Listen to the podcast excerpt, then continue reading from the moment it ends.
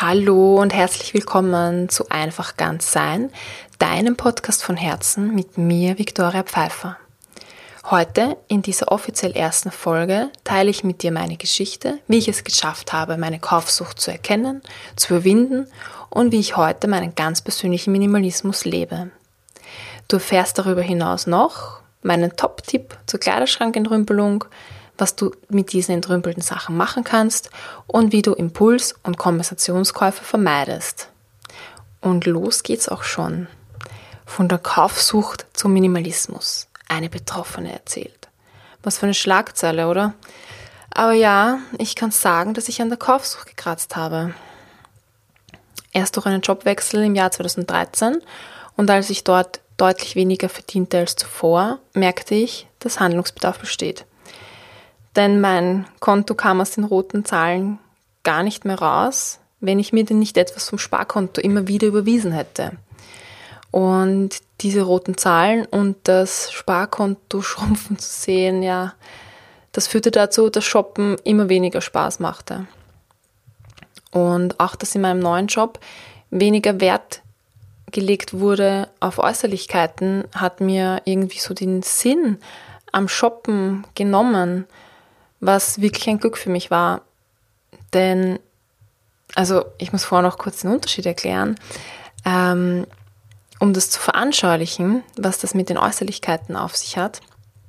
Denn im Bewerbungsprozess gab es zwei Gegebenheiten, die das ziemlich gut zeigen. Als ich mich bei der sozialen Arbeit äh, beworben habe, wurde ich im Bewerbungsprozess gefragt, ob ich dann Probleme mit Dreads und Nasenpiercings hätte. Denn ich käme ja aus einer Branche, in der das vermutlich nicht so zum Alltag gehöre. Ähm, und damit war gemeint, dass einfach ganz viele Studierende Dreads und Nasenpiercings haben.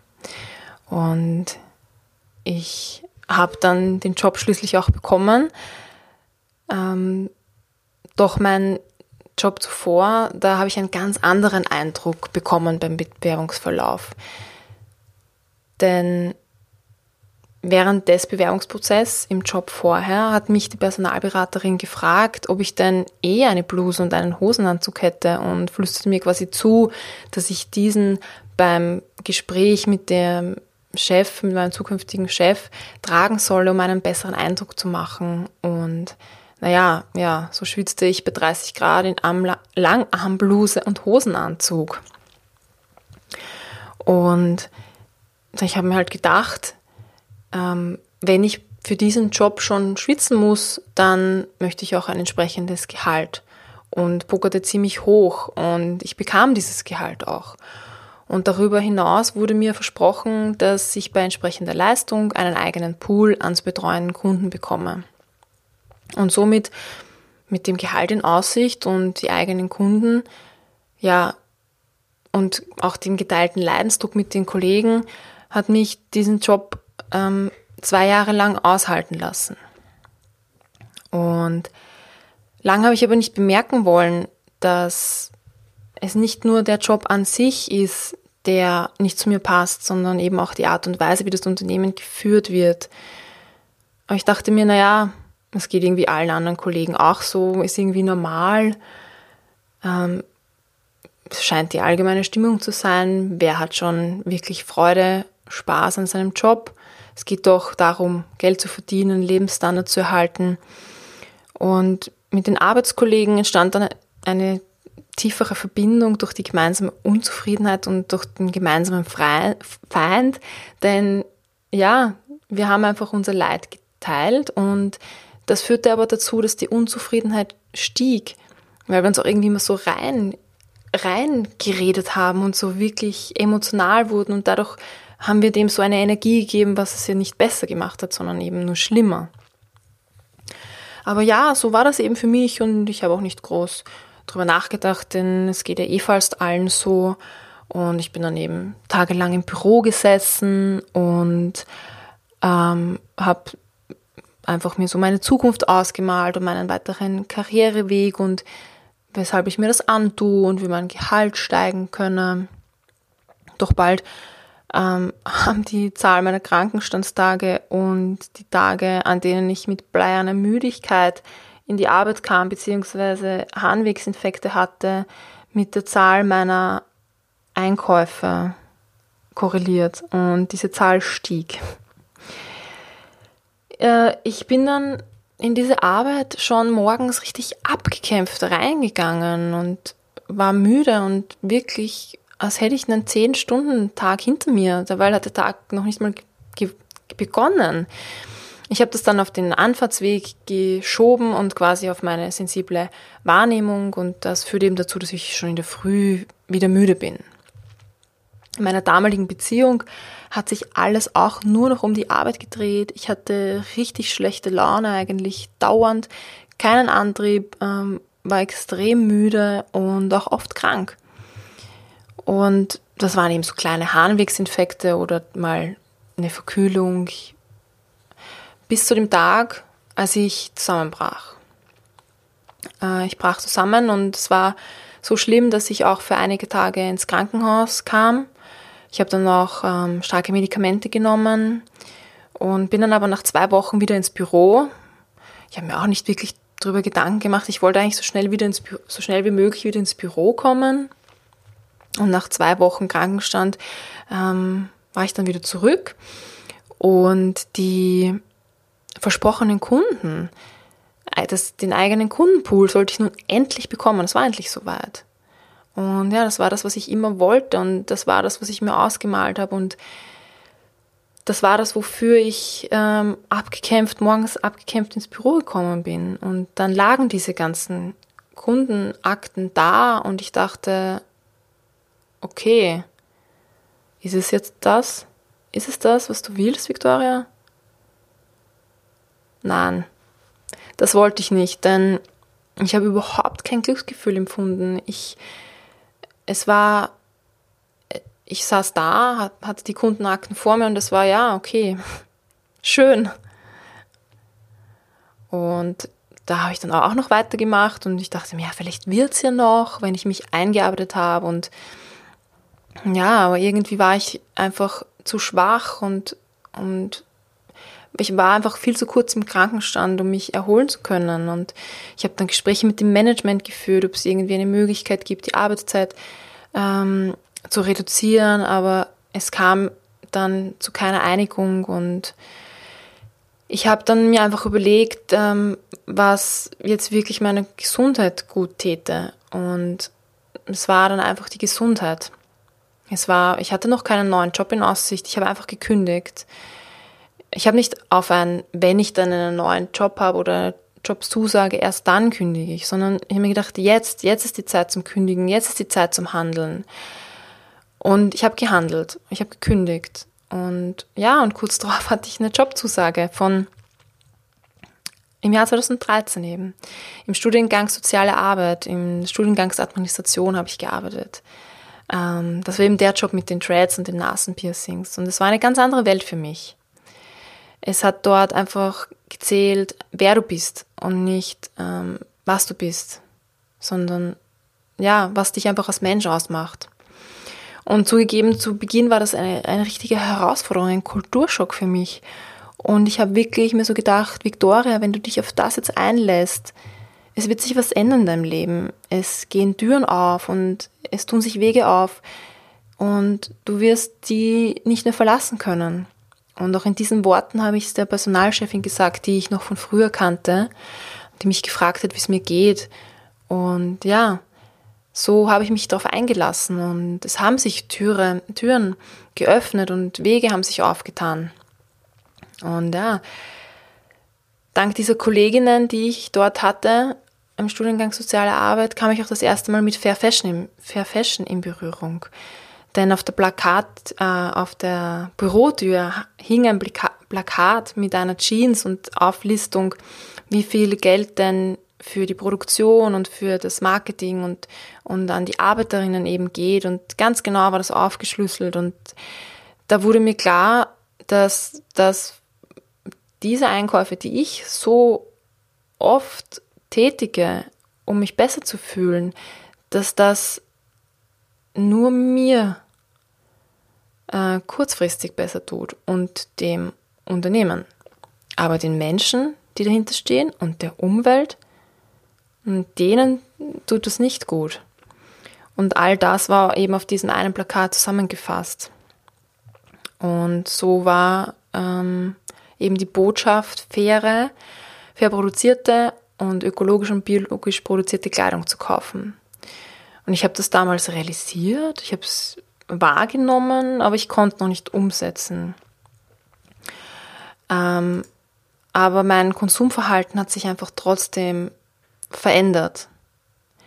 Ich habe in den letzten Jahren von viereinhalb Meter Schrank auf 100 Zentimeter Schrank reduziert und damals waren diese viereinhalb Meter auch sogar ziemlich voll und prall gefühlt. Ich hatte keine Ahnung, 30 Jeans, 40 BHs, ganz viele T-Shirts, die sich in Kleinigkeiten unterschieden haben und es war einfach von allem einfach sehr viel. Und ja, mm, auch wenn ich dieses Plakat gesehen habe und verstanden habe, es war noch nicht so ganz der Durchbruch bei mir. Ich habe mich dann immer noch gefreut, äh, Sommerschuhe um 5 Euro gekauft zu haben. Und erst um einiges später habe ich verstanden und habe es auch richtig begriffen, was es bedeutet, was der Satz bedeutet, wer glücklich ist, der kauft nicht. Und es gibt da diese wundervolle Erklärung von Gerald Hüther, die ich jetzt hier zusammengefasst habe und den Link werde ich auch äh, verlinken, dass du es dir in der Originalfassung ansehen kannst. Ja, was steckt hinter? Wer glücklich ist, kauft nicht. Als wir noch in unserer Mutter im Bauch waren, haben wir es erfahren, was es bedeutet, zu wachsen und verbunden zu sein. Und durch dieses Wachstum wird etwas im Hirn verankert. Und das wird das Neugiersystem genannt. Und da gibt es Transmitter, unter anderem das Dopamin. Und dieses System sorgt dafür, dass wir als Kinder rausgehen und hoffen, dass es in dieser Welt etwas zu entdecken gibt, woran wir wachsen können. Und dann erfahren wir auch diese Verbundenheit.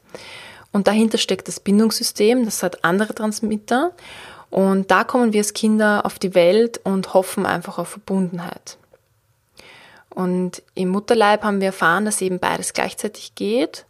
Doch wir kommen auf die Welt und merken, ähm, dass es jemandem nicht passt, so, wie wir sind. Das fängt schon an, dass ähm, wir durchschlafen sollen. Eine der ersten Fragen ist, wenn ein Paar ein Kind bekommt, schläft es durch. Das heißt, so wie wir sind, sind wir nicht gut. Und das führt zu gestörten Beziehungen. Und wenn Beziehungen zu, zu anderen gestört sind, dann löst das Schmerzen aus. Das sind genau dieselben Schmerzen, wie wenn wir uns verletzen. Es tut körperlich weh. Und so bekommen wir eben das, was wir brauchen, nicht. Und wenn wir das bekämen, was wir brauchen, dann geht im Gehirn ein Belohnungszentrum an. Und das passiert immer bei Begeisterung. Und im Gehirn ist es ganz egal, für was wir uns begeistern. Es werden, werden dann so neuroplastische Botenstoffe ausgeschüttet und wenn etwas wirklich wichtig ist, dann ist das wie Dünger für unser Gehirn. Und durch zum Beispiel auswendig lernen oder einfach das Anhören oder das Befolgen von Ratschlägen von anderen wird dieses, wird das nicht ausgelöst, es wird nicht gedüngt. Das heißt also, es wird nur ausgeschüttet, wenn unser emotionales Zentrum aktiviert wird. Es muss uns etwas unter die, Haut gehen. Also es muss, es muss etwas sein, was wir brauchen, aber nicht bekommen. Und wenn wir das nicht bekommen, dann brauchen wir ein Ersatzmittel dafür, das das Gehirn zur Ruhe bringt. Und dieses Ersatzmittel, für das wir uns begeistern, das düngt unser Gehirn, aber eben nur jene Bereiche, für die wir uns gerade begeistern. Und wenn wir uns fürs Shoppen-Bereich begeistern, dann wird dieser Bereich im Gehirn ähm, gedüngt und weiterentwickelt. Wir brauchen also Begeisterung im Herzen. Wir brauchen Begeisterung, echte Begeisterung. Wir brauchen die Begeisterung von Kindern. Denn die begeistern sich noch 50 bis 100 Mal am Tag und zwar über alles. über einen kleinen Fussel begeistern sie sich. Und dadurch, dass sie sich für alles begeistern, wird das ganze Gehirn gedüngt. Das ganze Gehirn wird gedüngt. Und dann kommt dieses Kind in die Schule. Und dann kommen wir in den Job. Und dann hört es auf, dass wir, für, wir uns für etwas begeistern, denn wir sollen so sein, wie andere uns haben wollen und wir sollen das tun, was andere haben wollen. Und wir brauchen auch, zumindest in dem Job, wo ich war, gar nicht groß nachdenken, denn es ist alles in Prozessen geregelt. Und es ist so, dass wir uns in jedem Alter begeistern können und etwas Neues lernen können. Das können wir in jedem Alter. Denn wenn wir uns wirklich selbst verwirklichen wollen, dann lernen wir all das, was notwendig ist dafür. Wir haben also nicht ein Problem in unserem Gehirn nicht unser Gehirn ist irgendwann nicht mehr so leistungsfähig, sondern, sondern unsere Begeisterung nimmt ab. Und das heißt, wenn bisher Bereiche gedüngt wurden, die durch Ersatzbefriedigungen ähm, gedüngt wurden, weil wir uns für Ersatzbefriedigungen begeistert haben, dann ist es jetzt Zeit, umzudenken. Ja, nur dann können wir andere Areale im Gehirn wieder düngen. Und wir haben einfach so oft versucht, dazuzugehören in eine Welt und haben immer wieder negative Erfahrungen gemacht. Dabei streben wir noch, nur nach dieser Entdeckung der Welt, nach dieser kindlichen Neugier am Wachstum und an der Verbindung zu anderen Menschen. Und ja, wenn wir eben nicht das bekommen, was wir brauchen, dann nehmen wir das, was uns einfach irgendwo angeboten wird. Und darauf sind ganze Industrien aufgebaut, die einfach nur wachsen, die einfach nur darauf warten, dass Menschen mit ihren ungestillten Bedürfnissen daherkommen und kaufen. ja, Genau, so ist es. Und daher braucht dieses System einfach Menschen, die un unzufrieden gemacht werden und deren Bedürfnisse nicht gestillt werden. Denn dieses System braucht einfach äh, Menschen, die konsumieren. Und ich frage mich dann einfach, ist das das System, das ich unterstützen will? Ist das das System, das du unterstützen willst? Und ja, ich darf sagen, dass ich mich hier einfach selbst wiedererkannt habe und auch jetzt, wo ich das zum ersten Mal so laut ausspreche, in diesem Zusammenhang, ähm, merke ich einfach, dass ich in einem Job war, der mich genervt hat, der mich ausgesaugt hat. Und heute kann ich sagen, von dem ich mich nerven habe lassen und aussaugen habe lassen. Und nach dem Job am Heimweg ja, ich hatte das Glück, dass ich neben einem kleinen Einkaufszentrum gewohnt habe, bin ich meistens dann noch durchgegangen und habe dann in dem Shop die kleine Shopwelt entdeckt, mit kindlicher Neugier mich durch die äh, Kleidung gewühlt und gestöbert und habe dann Bestätigung bekommen von der Verkäuferin, wie gut mir das nicht stünde und dass ich sowieso alles tragen könne. Aber ja, wir düngen nicht nur diese Bereiche in unserem Gehirn, wenn wir uns Ersatzbefriedigung holen, wir geben auch einen Stimmzettel ab. Quasi, wir sagen, hey Unternehmen, es ist okay, so wie du arbeitest. Mach weiter so. Ich bin für dich. Und äh, zu dem Zeitpunkt nach dem Jobwechsel, als ich dann auch nicht mehr das Budget hatte, so oft und so viel shoppen zu gehen, habe ich dann dazu noch meine, Hypno meine NLP-Ausbildung angefangen, inklusive Hypnoseteil und habe dort neue Menschen kennengelernt, von denen ich mich verstanden gefühlt habe, wie schon lange nicht mehr. Ich habe eine komplett neue Welt entdeckt und vor allem habe ich mich entdeckt und meine Persönlichkeit. Sprich, ich habe Verbindungen erfahren, ich habe mit Neugier die Welt entdeckt und ich bin gewachsen. Und diese Erfüllung in mir hat dazu geführt, dass ich weniger konsumiert habe. Denn für mich ist Konsumieren wie das Nehmen von Medikamenten. Es ist eine Symptombehandlung, keine Ursachenbehandlung.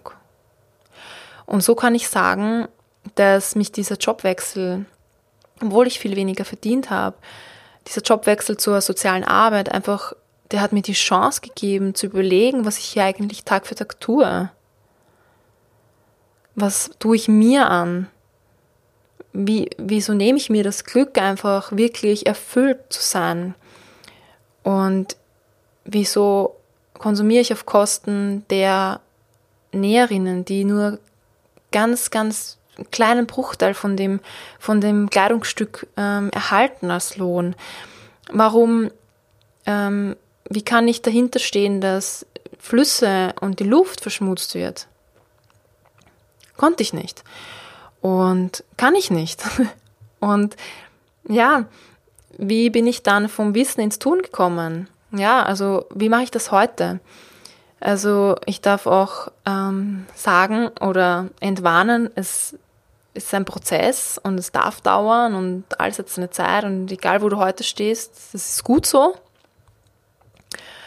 Und ja, ich habe für mich einfach ähm, glücklicherweise festgestellt, dass ich mit meinem Geld so nicht auskomme. Das allein hat aber noch nicht ganz gereicht, dass ich wirklich deutlich weniger konsumiere. Erst, im, erst dadurch, dass ich mich in dem Umfeld der sozialen Arbeit so gut aufgehoben gefühlt habe, hat das einfach dazu geführt, dass ich weniger konsumiere. Und dann natürlich auch ähm, der Start meiner NLP-Ausbildung und das Kennenlernen von den neuen Menschen, das Entdecken dieser bisher unbekannten Welt, von meinem, meiner inneren Gefühlswelt und von meiner Persönlichkeit. Und irgendwann in dem Zeitraum habe ich auch angefangen, wieder Verantwortung über meine Finanzen zu übernehmen und habe mir dann wirklich ganz peinlich genau eine Aufstellung gemacht aller Einnahmen und aller Ausgaben und das kleinere Gehalt hat dazu geführt, dass ich diesen ähm, Posten shoppen, ähm, der ist ganz klein geworden, der ist ganz zusammengeschrumpft. Ähm, ja, wenn ich eben mit dem Geld, das ich monatlich zur Verfügung habe, auskommen wollen möchte. Ich habe es dann wirklich so gemacht, dass ich ein Jahr nicht geshoppt habe. Ich war wirklich auf Shopping-Entzug. Ich habe irgendwie gespürt, dass es sichere Variante ist, wenn ich erst gar nicht shoppe, gar, nicht, gar nichts. Und dann habe ich auch immer und immer wieder meinen Schrank überprüft und überlegt, ob das zu mir passt und ob ich das anziehen möchte in Zukunft, wann ich das, das letzte Mal anhatte, ob ich mir das heute nochmal kaufen würde. Und es war irgendwie so, dass ich diese Zeugen von meiner Kaufsucht irgendwie loswerden wollte. Aber halt alles wirklich Schritt für Schritt. Ich habe, glaube ich, insgesamt vier Jahre gebraucht, von zweieinhalb Meter Kasten auf einen Meter Kasten zu kommen. Ich war dann auch ähm, schon ab und zu auf Tauschpartys oder bin immer wieder auf Tauschpartys, um eben diese Sachen, die ich da in meinem Schrank entdeckt habe, ähm, loszuwerden. Und es war dann auch oft so schön, dass die Veranstalterinnen von den Tauschpartys dann gemeint haben, ja, alles was übrig bleibt, führe ich einfach noch ähm, so eine Organisation meiner Wahl, ob das jetzt ein Frauenhaus in Rumänien war oder einfach äh, eine Nachbarin, die aus, ich glaube es war Kroatien kommt und einfach dort Familie hat und das, das die Kleidung dann einfach dahin mitnimmt zu ihrer, Kleid ähm, zu ihrer Familie eben. Und ja, ich bin dann vor mittlerweile fast drei Jahren in eine WG gezogen und vor einem Jahr hat es mich dann, im März vor einem Jahr hat es mich so genervt, dass mein Kasten immer noch aus 200, Met 200 Meter, aus zwei, aus zwei Metern besteht, so dass ich einfach motiviert war, jetzt mein Ziel zu erreichen, beziehungsweise einfach mal zu schauen, schaffe ich es überhaupt auf einen Meter nur, schaffe ich es mit einem Meter auszukommen. Und so habe ich meinen ganzen Kasten, die ganzen zwei Meter ausgeleert, also entleert. Alles lag dann am Boden auf einem riesigen Haufen. Und ähm, dann habe ich jedes Stück in die Hand genommen, entweder mich gleich verabschiedet oder die, alles, was ich behalten wollte oder vielleicht behalten wollte, wieder in den Schrank hineingegeben, aber nur in einen Teil. Der zweite Teil blieb leer. Das war ziemliche Unordnung. Es war alles reingestopft und reingepresst irgendwie. Ich habe schon ich habe mir schon gedacht, okay, wie viele Tage oder Wochen wirst du das durchhalten, bis du wieder Ordnung schaffst. Und ja, ich habe es aber durchgehalten und bin ähm, im Dezember fertig geworden. Ich habe nur neun Monate gebraucht. Also wirklich, ich habe dann von dem Kleiderschrank, wo ich, von dem Teil, wo ich alles reingestopft habe, habe ich dann immer ein Stück rausgenommen, wenn ich es angezogen habe und dann eben gewaschen und in den leeren Schrankteil reingegeben. Und so hat es neun Monate gedauert, bis der eine Teil ähm, der vollgestopft war, leer geworden ist und jetzt die 100 cm, da ist alles drin, was ich habe und das ist immer noch viel mehr, als ich brauche. Dann habe ich schon ziemlich von Anfang an, als ich erkannt habe, dass ich da ein bisschen oder ein bisschen mehr kaufsüchtig bin, überprüft, was ich eigentlich wirklich brauche. Ähm, denn manchmal, und ich muss sagen, wenn ich heute im Stress bin oder wenn heute irgendwas nicht passt, habe ich immer noch das Gefühl, dass ich was kaufen möchte. Also ich bin mir nicht sicher, ob das überhaupt irgendwann geheilt wird. Es ist nur so, dass ich, dass ich mir dessen bewusst bin und dagegen steuern kann. Und jedes Mal, wenn ich mir eben was kaufen wollte oder immer noch will, dann notiere ich mir das. Also zuerst frage ich mich, brauche ich das wirklich? Ist das jetzt nur ein Impuls eine Kompensation oder brauche ich es wirklich? Und wenn ich zu der Antwort komme, dass ich es wirklich brauche, dann notiere ich es mir mit dem Datum und ich darf es mir erst ähm, 30 Tage später kaufen. Ich habe hier jetzt vorhin noch auf meiner Liste nachgesehen und einige Sachen stehen schon ähm, seit Dezember 2016 oben. Und dann habe ich mich so gefragt, okay, kurze Hose, kurze Sommerhose, wieso steht das noch immer drauf? Und dann ist es bei mir so, dass ich nicht nur sage, ich kaufe einfach wenig, beziehungsweise nur das, was ich wirklich, wirklich brauche, sondern es kommt noch was dazu. Ähm, ich schaue meistens, ob es Secondhand gibt. Zum Beispiel, ähm, was habe ich letztens geschaut? Ähm, Handschuhe. Ähm, da habe ich zuerst geschaut, ob es ähm, Secondhand gibt. Gab es dann auch. Und wenn es etwas, das ich haben möchte, mir kaufen möchte, wenn es das nicht Secondhand gibt, dann kaufe ich es fair produziert. Also das ist, halt mein Anspruch einfach, dass ich sage, wenn ich mir schon was Neues kaufe, dann entweder Secondhand oder ähm, fair produziert. Ja, so habe ich es geschafft, ähm, über einige Jahre äh, meine Kaufsucht zu regulieren und ja, über ihr zu stehen und einfach zu wissen, was, was ist mir wich wirklich wichtig. Und ja, das ist eben weniger und ähm, grün zu agieren. Und wenn du auch Lust darauf hast und auch wenn nicht, dann fasse ich jetzt nochmal die wichtigsten Punkte zusammen für dich, die das sind, wenn du dein, wenn du denn dein Leben mit Begeisterung lebst und du die Welt mit kindlicher Neugier entdecken darfst und du in Beziehungen lebst, in denen du dich verbunden fühlst, dann brauchst du keine Ersatzbefriedigungen, wie zum Beispiel durchs Konsumieren. Wenn du glücklich durch die Welt läufst, dann brauchst du das nicht. Und wenn du das erlebst und voller Neugier bist und Begeisterung und in Verbindungen, dann bist du automatisch glücklich. Und das darf kommen, wenn du möchtest und es wird kommen, wenn du möchtest. Dann empfehle ich dir, deine Finanzen genauer zu checken, eine Liste zu machen, um zu erkennen, wie viel Geld hast du eigentlich wirklich zum Shoppen. Oder wenn du siehst, du hast genug Geld zum Shoppen, dann spar mehr Geld weg. Dann überprüfe deinen Schrank, was du hast. Mach dir klar, was du davon brauchst und was möchtest du behalten und was kann weg. Und das, was weg kann, kannst du tauschen oder zum Second-Hand-Laden bringen. In Wien gibt es da die Kala, das ist der Second-Hand-Laden von der Caritas. Du kannst es natürlich auch verkaufen, was vielleicht ein bisschen aufwendiger ist, aber wenn es sich lohnt. Oder du verschenkst es einfach. Ich habe da auch schon mal was online gestellt und die Leute holen sich das dann einfach ab dann entleere deinen Kasten komplett. Das ist mein Top-Tipp zum Entrümpeln des Kleiderschranks. Einfach alles raus auf einen Haufen, durchschauen und dann Stück für Stück von dem vollgestopften in den leeren, was du anziehst, worin du dich wohlfühlst, was du möchtest, was du behalten möchtest. Und dann überprüfe dich, wenn du, wenn dich die Kauflust packt. Brauchst du das wirklich? Und wenn die ja, Antwort ja sein sollte, dann kommt es auf deine Liste und 30 Tage später darfst du es dir kaufen, wenn du möchtest, oder du streichst es oder du lässt es oben. Und ja, wenn dir diese Folge gefallen hat, dann freue ich mich über einen Kommentar im Blog oder fünf Sternchen, wenn du es jetzt über iTunes hörst. Wenn du das Gefühl hast, dass diese Folge interessant sein könnte für jemand anderen, dann schick sie demjenigen.